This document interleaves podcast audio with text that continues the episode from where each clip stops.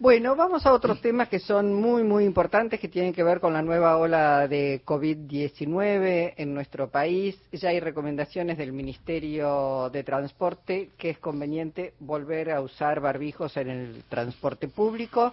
La verdad es que muchos y muchas seguimos usando, aunque se había levantado esa restricción, seguimos usando el barbijo siempre pero es una medida que cuesta imponerla otra vez porque veo que ahora más allá de la recomendación seguimos siendo pocos y pocas los que usamos el barbijo. Nos vamos al encuentro de Fabián Puratich, el ex subsecretario de Integración de Sistemas y Atención Primaria de la Salud de la Nación.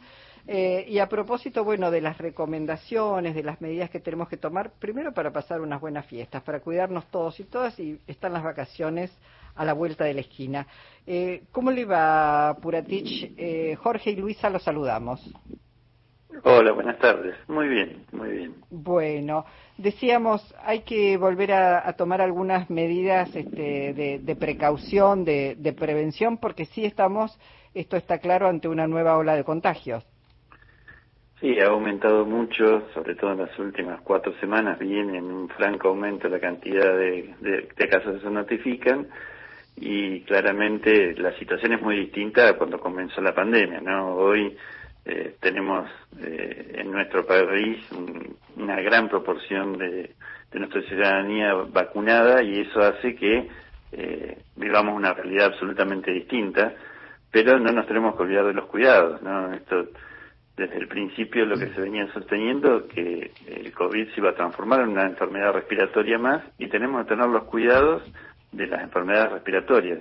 Y para eso tenemos que seguir sosteniendo medidas que son básicas, que son de higiene que son de cuidado, que nos van a permitir que esto sea un aumento de casos y que no tenga el impacto sanitario que ha tenido la pandemia en, otro, en, las anteriores olas. Fabián, supongo que después de las distintas etapas, algunas muy duras que pasamos de la pandemia, debe ser la tarea más difícil del mundo conseguir que la gente vuelva a las restricciones o a los cuidados, ¿no?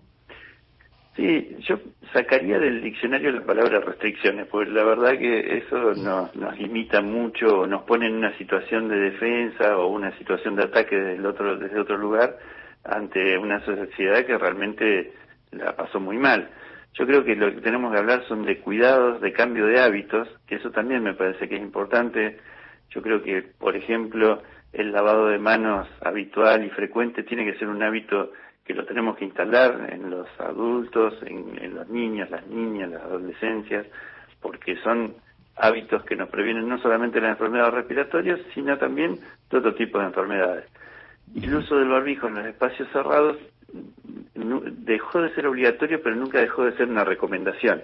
Y es lo que volvemos a decir hoy si uno no puede tener un ambiente bien ventilado, con la ventilación cruzada como corresponde, eh, lo ideal es usar el barbijo porque nos cuida de la transmisión de estas enfermedades. Y ni hablar dentro del ámbito de los hospitales o los centros de atención primaria de la salud, porque no solamente nos cuida de estas del COVID, sino del resto de las enfermedades respiratorias. Muchas otras enfermedades se transmiten por vía aérea. ¿Y qué pesa más, digamos, en las dificultades? ¿La resistencia de la gente para los cuidados, para volver a los cuidados, o la resistencia de mucha gente a vacunarse, a darse nuevas dosis de la vacuna?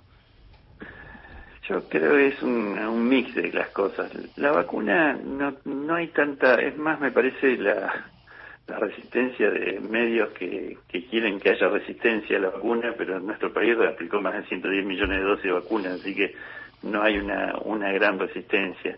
Eh, lo que sí, me parece que muchas veces cuando nos pasa del ministerio, sacamos las, las recomendaciones, hay, hay veces que hay una lluvia de, de que va de un sector de la oposición donde dice que, o, o que trata de contradecir o mostrar la no eficacia de las vacunas cuando demostró claramente la eficacia que tiene y hoy si uno lo ve que a pesar de que aumentan los casos va bajando la mortalidad y que las internaciones no aumentan claramente la, eficacia de la vacuna es eh, no puede ser cuestionada hoy a esta altura del partido.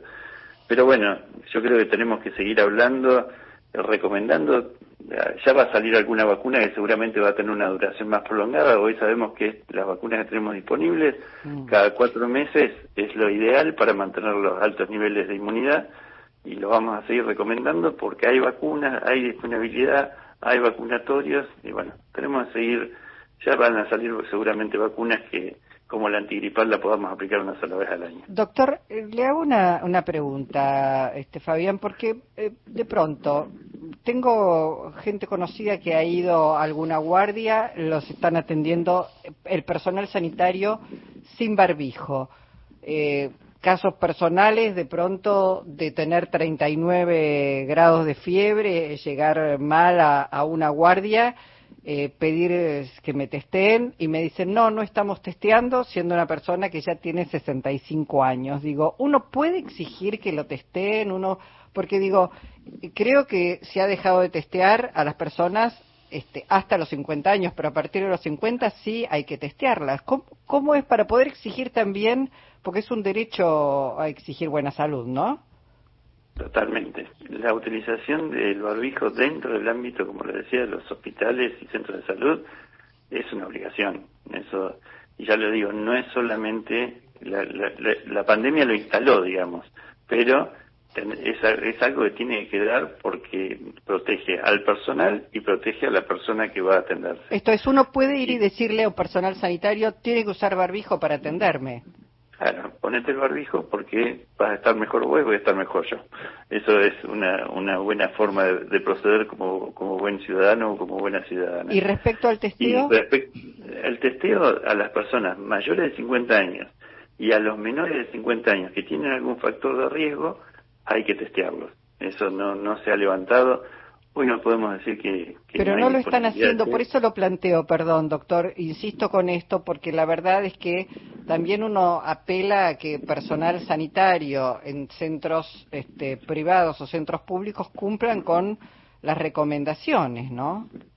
Sí, sí, nosotros hay, hay resoluciones incluso del Ministerio donde dicen a quiénes se tienen que testear.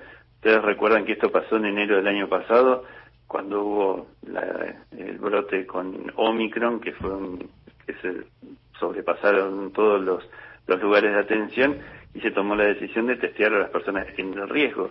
Pero ese testeo lo tienen que llevar adelante. Nadie, puede negar hacer un testeo a una persona con síntomas respiratorios que tiene mayores de, mayores de 50 años o menores con algún factor de riesgo.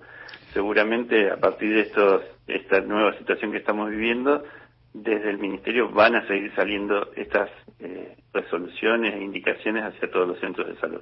Doctor, hay mucha gente que tiene una dosis sola o dos dosis de la vacuna y considera que no hace falta volver a vacunarse. ¿Qué le decimos? Que sí, se tiene que vacunar porque lo que está demostrado es que la eficacia en la, en la inmunidad que genera la vacuna comienza a disminuir a partir del cuarto mes de haber recibido la última dosis.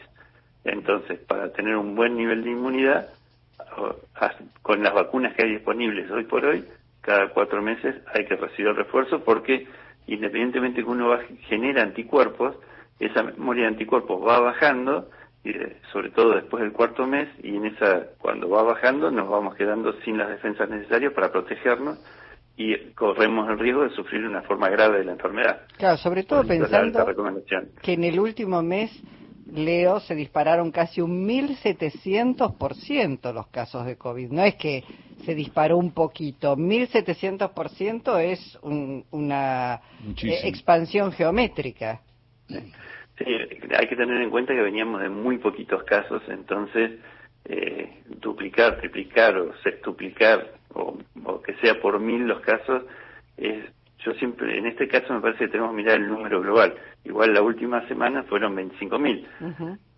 Ustedes recuerden lo que fue Omicron, que fue parece que fuera haya pasado una eternidad, fue en enero de este año, donde llegamos a tener 100.000 casos diarios.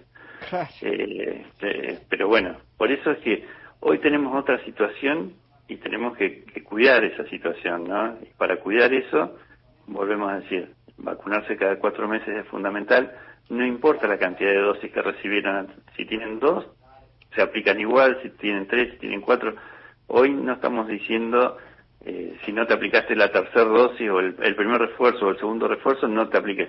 No, pasaron cuatro meses de la última que te aplicaste, vuelve a vacunarte. Esa es la indicación precisa. Bueno, doctor Puratich, muchísimas gracias eh, por sus recomendaciones para la audiencia de Radio Nacional.